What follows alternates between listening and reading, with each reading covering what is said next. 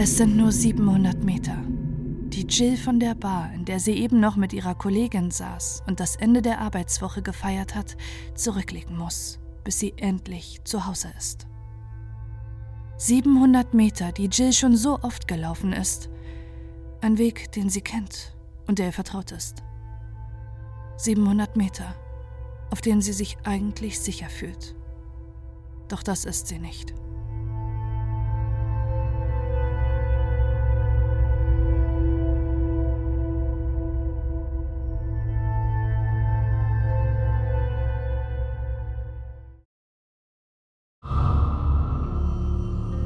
Der letzte Abend. Die Stimmung ist ausgelassen an diesem Freitagabend in der Melbourner Bar Etikett. Es ist laut und stickig. Viele Menschen tummeln sich im Pub, die das Ende der Arbeitswoche feiern und das Wochenende mit einigen Drinks einläuten. Eine unter ihnen ist die 29-jährige Jill Ma. Jill ist gebürtige Iren. In ihrer Kindheit und Jugend ist sie abwechselnd in Irland und im australischen Perth, wo ihr Vater beruflich eingebunden war, aufgewachsen. Ihr Studium hat sie in Dublin abgeschlossen und währenddessen auch ihre große Liebe Tom kennengelernt. 2008, mit 25 Jahren, heiraten die beiden und haben bereits genaue Pläne für ihre Zukunft. Das frisch vermählte Paar will sich in Jills zweiter Heimat Australien niederlassen. Auch Jills Eltern leben mittlerweile wieder in Australien, als sie und Tom ein Jahr nach ihrer Hochzeit nach Melbourne ziehen, wo Jill eine Stelle beim öffentlich-rechtlichen Rundfunkverband ABC bekommt und sie beim Radiosender ABC Melbourne arbeitet. Für Jill und Tom könnte das Leben nicht besser laufen. Sie haben ihre gemeinsame Heimat gefunden und freuen sich auf ihre Zukunft. Bis der 21. September 2012 all das zerstört.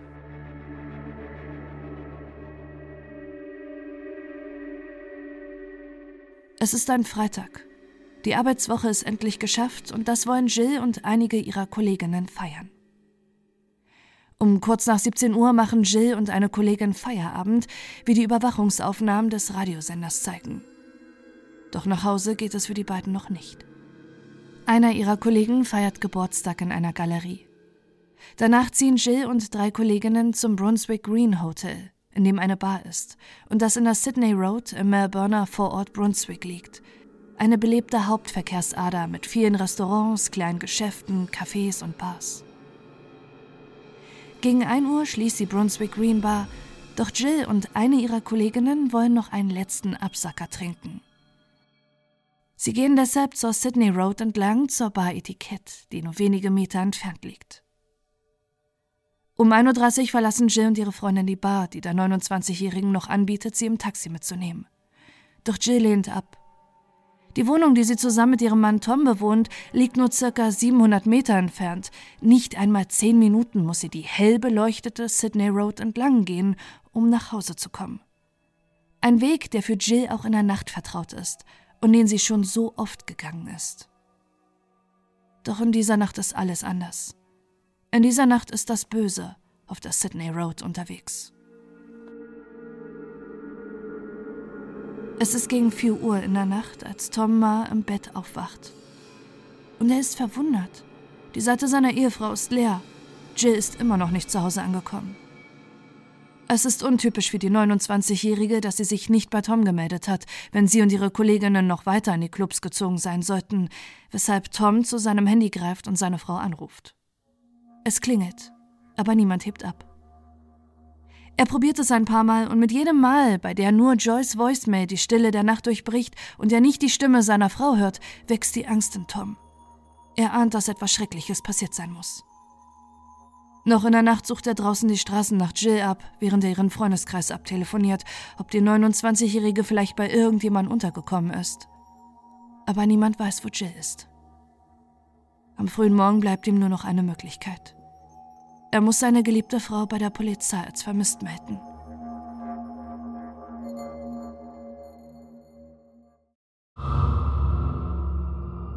Die letzten Minuten. Das Verschwinden von Gilma bestimmt innerhalb kürzester Zeit die lokalen und nationalen Medien des Landes, Nicht zuletzt, weil Jill selbst beim Lokalradio gearbeitet hat und ihr Team alles daran setzt, die Suche nach ihrer Kollegin in ganz Melbourne bekannt zu machen. Es werden Social-Media-Aufrufe gestartet und eine eigene Facebook-Seite für die Suche eingerichtet. Jills Bilder bestimmen die lokale Presse und an den Suchplakaten kommt in Melbourne und vor allem in der Sydney Road niemand herum. Währenddessen konzentriert sich die Polizei auf den Weg, den Jill genommen haben muss. Sie sind sich sicher, dass auf diesen nur 700 Metern, die sie von ihrem Zuhause und der Bar, in der sie das letzte Mal gesehen wurde, trennen, etwas zugestoßen sein muss. Sie versuchen deshalb anhand der Überwachungsaufnahmen der Geschäfte, Restaurants und Bars Jill Mars Nachhauseweg, auf dem sie mutmaßlich verschwand, zu rekonstruieren. Mit Erfolg. Sie finden Aufnahmen, auf denen Jill zu sehen ist. Sie geht in der Nacht, nachdem sie die Bar verlassen hat, die Sydney Road in Richtung Norden entlang. Sie ist schnellen Schrittes unterwegs, trifft unterwegs noch andere Leute. Jill umarmt eine der Frauen, bevor sie weitergeht. Die 29-Jährige passiert einen Pizzaladen, ein Hochzeitstortengeschäft und einen Kebab-Imbiss. Während im Süden, wo Jill mit ihrer Freundin in der Bar war, die Straßen noch belebt sind, wird die Sydney Road, je nördlicher man kommt, leerer und dunkler. Um 1.38 Uhr nehmen Kameras im Inneren eines Brautmohngeschäfts Jill auf, wie sie draußen vorbeiläuft. Von hier aus sind es nur noch 400 Meter bis zur Wohnung von Jill und Tom – 400 Meter, nach denen sie in Sicherheit wäre. Jill ist nicht allein. Ein Mann in einem blauen Kapuzenpulli ist plötzlich neben ihr. Sie bleibt stehen, während er sie anspricht. Sie stockt, schaut sich um, lässt den Mann vorgehen und es wirkt, als würde sie überlegen, woanders lang zu laufen. Fast so, als hätte sie geahnt, dass gleich etwas Schreckliches passieren wird. Und auch die Polizei weiß nach diesen Aufnahmen, sie müssen den Mann mit dem blauen Pullover finden.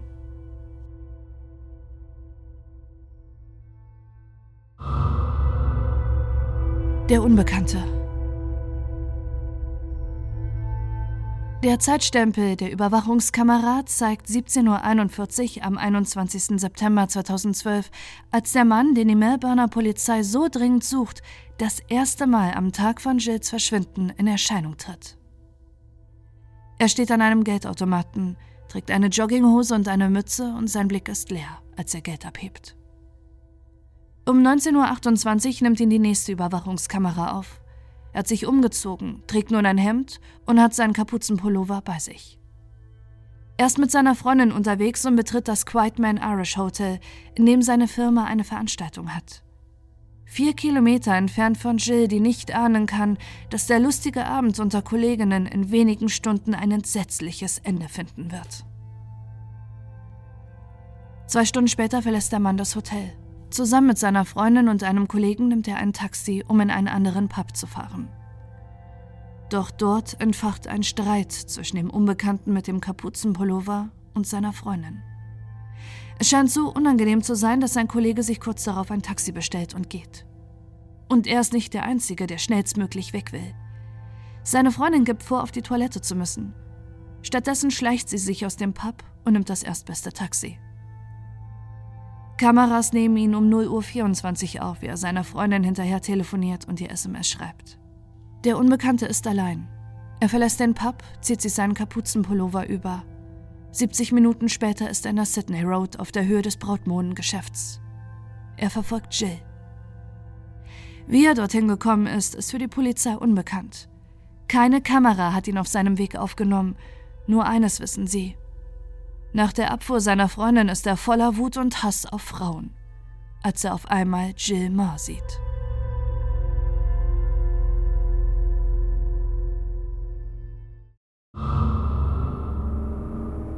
Der Serientäter. Es dauert nicht lange, bis die Polizei den Unbekannten im Kapuzenpullover ermitteln kann. Es ist Adrian Bailey, kein Unbekannter für die Ermittlungsbehörden. Auf den ersten Blick sieht Adrian aus wie ein normaler 40-Jähriger mit Freundin und Job. Doch der erste Eindruck täuscht. Adrian Bailey hat den Großteil seines Lebens hinter Gittern verbracht. Er ist ein Serienvergewaltiger. Mit 18 Jahren wird er zum ersten Mal festgenommen, weil er ein 16-jähriges Mädchen vergewaltigt hat. Laut seiner Aussage seine erste Tat.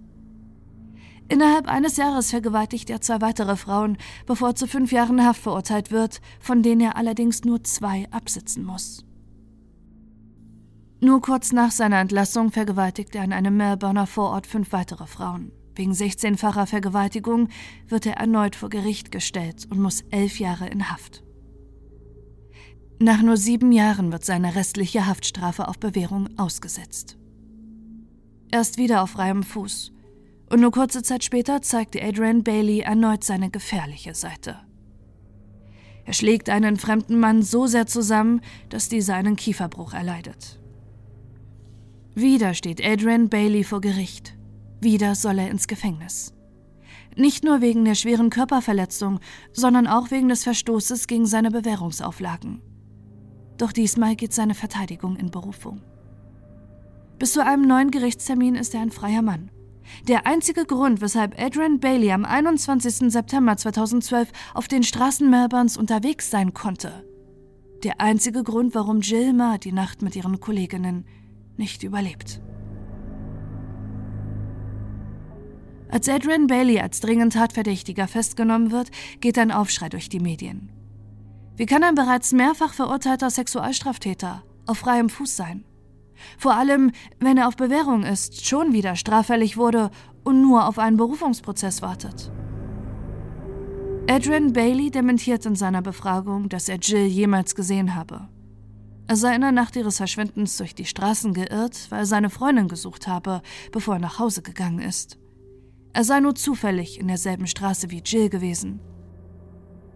Doch schnell gibt es erste Zweifel an der Version, die ihnen der 40-Jährige präsentiert. Die Handyaufzeichnungen, sowohl von Adrian als auch von Jill, zeigen einen ganz anderen Ablauf der Geschehnisse. Beide Handys haben sich in der Nacht und am frühen Morgen Richtung Gisborne, einem Vorort von Melbourne, bewegt. So als wären sie beide in einem Auto unterwegs gewesen, aber nur Adrians Handy ist zurückgekommen. Bei der Wohnungsdurchsuchung von Adrian wird Jills SIM-Karte gefunden. Wie die dorthin gekommen ist, könne sich Adrian nicht erklären. Drei Tage nach dem Verschwinden von Gilma findet die Polizei Jills Handtasche in einer Gasse nahe ihrem Zuhause und der Sydney Road. Wie soll die Tasche dort sein, wo Jill verschwunden ist und ihr Handy mit Adrian unterwegs gewesen sein?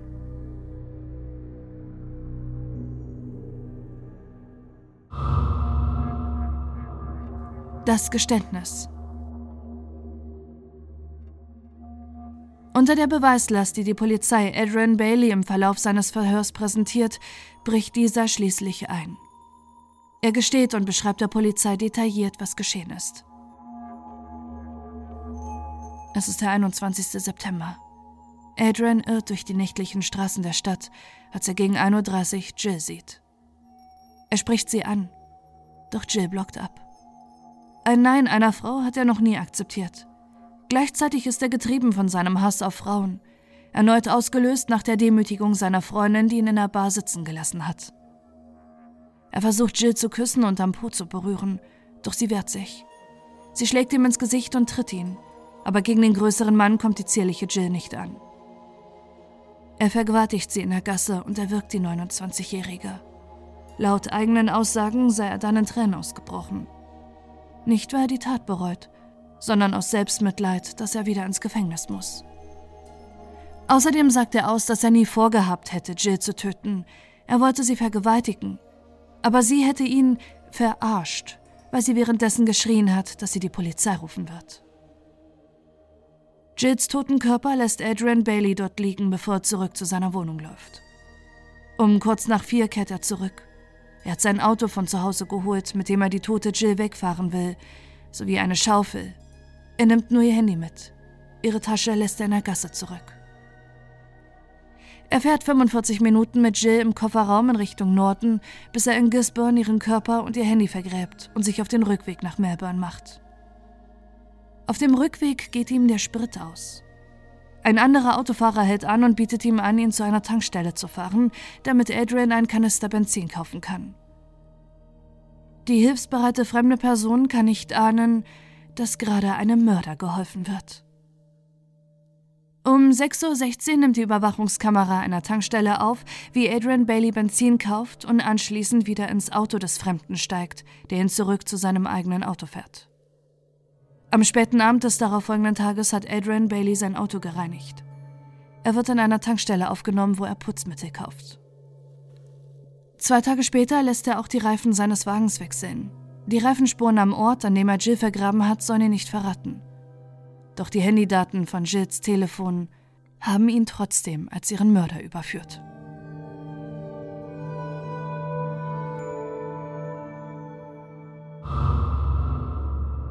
Das Entsetzen. Das Verschwinden und schließlich auch der Tod von Gilmar haben die Medien bestimmt. Das Entsetzen ist in der gesamten Gesellschaft riesig, die nicht nur eine harte Strafe für Jills Mörder verlangt, sondern auch fordert, dass die Gewalt gegen Frauen gestoppt wird. Viele junge Australierinnen können sich mit Jill identifizieren. Einer Frau, die nach einer langen Arbeitswoche nur mit ihren Kolleginnen etwas trinken gehen wollte.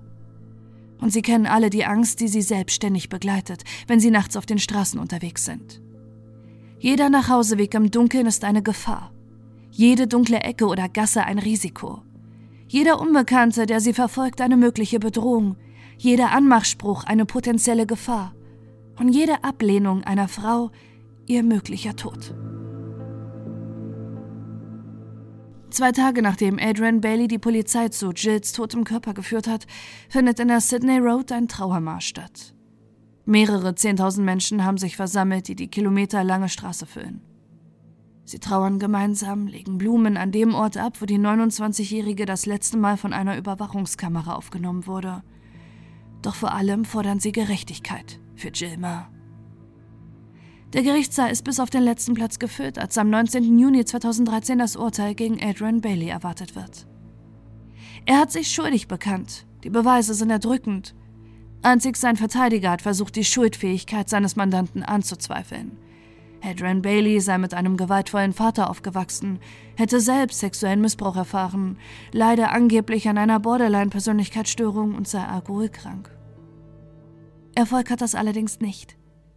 Adrian Bailey wird wegen des Mordes und der Vergewaltigung von Jill Mart zur lebenslangen Haft von 35 Jahren ohne Möglichkeit auf Bewährung schuldig gesprochen. Doch für ihn ist es nicht das letzte Mal vor Gericht. Zwischen 2014 und 2015 muss er sich bei drei weiteren Gerichtsverfahren verantworten. Durch die mediale Aufmerksamkeit, die der Tod von Jill und das Grauen, das Adrian Bailey angetan hat, weltweit bekommen hat, haben sich drei weitere Frauen bei der Polizei in Melbourne gemeldet. Darunter auch eine niederländische Backpackerin, die vor dem Mord an Jill das Land bereist hat. Sie alle haben die Schlagzeilen über Adrian Bailey gesehen – und sie alle haben den Mann wiedererkannt, der sie Jahre zuvor vergewaltigt hat. Im Mai 2015 wird er deshalb noch einmal zu zusätzlichen 18 Jahren Haft verurteilt. Der Tod von Gilmer hat Australien erschüttert und Melbourne verändert. Auch mehr als zehn Jahre nach dem Mord an ihr sorgt der Fall regelmäßig für Schlagzeilen und führt auch heute noch zur Diskussion über Gewalt gegen Frauen und die Sicherheit dieser in der Öffentlichkeit. Denn auch wenn die Strafverfolgungsbehörden nach Jills Tod beteuern, sich für die Sicherheit von Frauen in der Öffentlichkeit einzusetzen, wird die ganze Stadt immer wieder daran erinnert, dass der grausame Mord an Jill Ma nur einer von vielen ist und dass der Kampf gegen die Gewalt gegen Frauen noch lange nicht zu Ende ist. 2015 wird die 17-jährige Schülerin Masa Vukovic bei einem Spaziergang in einem Melbourner Park von einem unbekannten Mann mit 49 Messerstichen getötet. Ihr Mörder ist bereits mehrfach vorbestraft wegen Körperverletzung und Vergewaltigungen, der schon während seiner Haftstrafen geäußert hat, eines Tages einen Mord zu begehen. Als einziges Motiv für die grausame Tat gibt er vor Gericht an, dass er sich von der jungen Frau im Park gestört gefühlt hätte, denn sie habe wie das scheiß Schneewittchen mit Vögeln gesprochen. 2018 wird die Komikerin Eurydice Dixon auf ihrem Nachhauseweg nach einem Auftritt in einem Park vergewaltigt und getötet, nachdem ihr Mörder sie vier Kilometer bis kurz vor ihr Zuhause verfolgt hat. Der Täter leidet an einer sexuellen Sadismusstörung. Schon lange fantasiert er von den Gedanken, eine Frau zu vergewaltigen und zu töten. Im Januar 2019 wird die 21-jährige Austauschstudentin Aya Massawe nachts auf ihrem Heimweg in Melbourne von einem Unbekannten ermordet. Und das, obwohl sie zur Sicherheit während ihres Nachhauseweges mit ihrer Schwester telefoniert hat.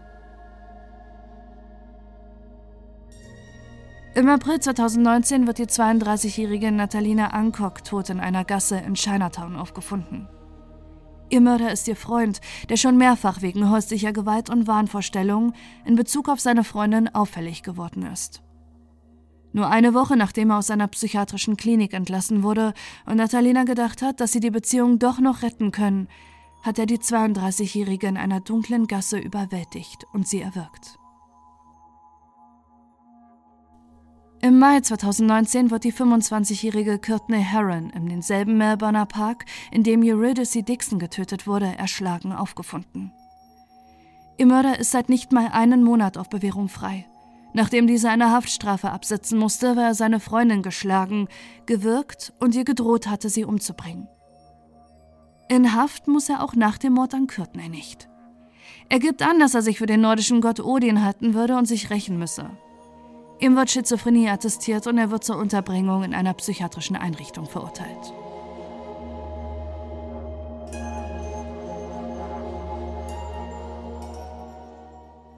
Auch Jills Ehemann Tom verfolgt die Nachrichten über die Gewalt gegen Frauen und Femizide in seiner ehemaligen Heimat Melbourne. Nach Jills Tod ist er zurück nach Irland gezogen. Er hat es nicht mehr in der Stadt ausgehalten, die ihn immer wieder an seinen schweren Verlust erinnert. Doch abgeschlossen hat er mit dem Tod seiner Frau noch lange nicht. Er engagiert sich in Vereinen für die Aufklärung von häuslicher Gewalt gegen Frauen und kämpft gegen die patriarchalen Strukturen, die diese erst ermöglichen. Auch Jahre nach dem Tod seiner Frau ist der Schmerz über ihren Verlust für Tom allgegenwärtig. Am 28. Juli 2018 postet er einen Beitrag auf seinem Facebook-Profil, der viral geht. Es wäre ihr zehnter Hochzeitstag gewesen. Und er schreibt, Heute vor zehn Jahren hatte ich das Glück, diesen unglaublichen Menschen zu heiraten. Als ich an diesem Tag aufwachte, ständig mit der Kunst des Krawattenbindens beschäftigt war und viel zu früh am Morgen nervös billigen Weißwein trank, stellte ich mir die scheinbar endlose Zeit vor, die wir zusammen verbringen würden. Ich stellte mir unsere zukünftigen Erfahrungen und all die unvorhersehbaren Momente vor, die unser gemeinsames Leben ausmachen würden. Während ich über diese imaginäre Zukunft nachdachte, kritzelte ich Ergänzungen und strich überflüssige Teile meiner Hochzeitsrede weg. Und während ich schrieb, meine Aufmerksamkeit sprang hektisch zwischen Wein und Stift hin und her, träumte ich davon, was wir in fünf Jahren tun werden, in zehn Jahren, in 20 oder 30 Jahren. Wir haben es nicht mal bis zur fünf geschafft. Vier Jahre später wurde sie brutal und gewaltsam aus dieser Welt gerissen. Jill kommuniziert immer noch mit uns durch die Menschen, die sie liebte und die sie liebten. Durch jeden, der das Leben so lebt wie sie. Voller Liebe, Mitgefühl, Lachen und mit einer Kraft und Energie, die buchstäblich atemberaubend war. Das Arschloch, das ihr das Leben genommen hat, kommuniziert mit uns durch Gewalt, Frauenfeindlichkeit, Hass und Tod. Sein blasser Schatten kann ihr Licht niemals auslöschen. Ich trage die Namen von Jills Tod, weil sie mich daran erinnern, ihr Licht in mir zu tragen. Diese Namen sind es, die mich und sie verbinden. Sie sind es, die mich lehren, die mir Kraft geben, die es mir ermöglichen, das verwirrende Durcheinander des emotionalen Chaos zusammenzuhalten und zu überleben. Nicht ohne sie, sondern mit ihrer liebevollen Führung und beeindruckenden Stärke. Der Kontrast zwischen Jill und ihrem Mörder schwankt so deutlich zwischen den Extremen von Gut und Böse, dass es sich manchmal wie eine uralte Tragödie anfühlt, die sich im wirklichen Leben abspielt. Aber es ist das klaffende Spektrum zwischen diesen beiden gegensätzlichen Lebensweisen, das mich mehr erschreckt als das rotgesichtige, mit Steroiden durchsetzte Individuum voller frauenfeindlicher Wut, das sie getötet hat. Im Krieg gegen den Feminismus verkörpert dieser Mann den extremistischen Flügel der hasserfüllten und allgegenwärtigen Ideologie des Patriarchats. Aber es ist das alltägliche Spektrum männlicher Gewalt, das mich noch mehr beunruhigt. In einer Kultur, in der der Tod der meisten Frauen keine Nachrichtenmeldung wert ist und so alltäglich ist, dass er als zufällig, erwartbar und einfach unvermeidlich angesehen wird, repräsentiert er den extremistischen Flügel. Aber es sind die vielen stillen Fußsoldaten, Unterstützer, Nutznießer und aufgeblähten, selbstgerechten Hüter der männlichen Vorherrschaft, die lautstark behaupten, den extremistischen Flügel zu verachten, während sie im Wesentlichen die zugrunde liegende Ideologie unterstützen, die mir das Blut in den Adern gefrieren lässt.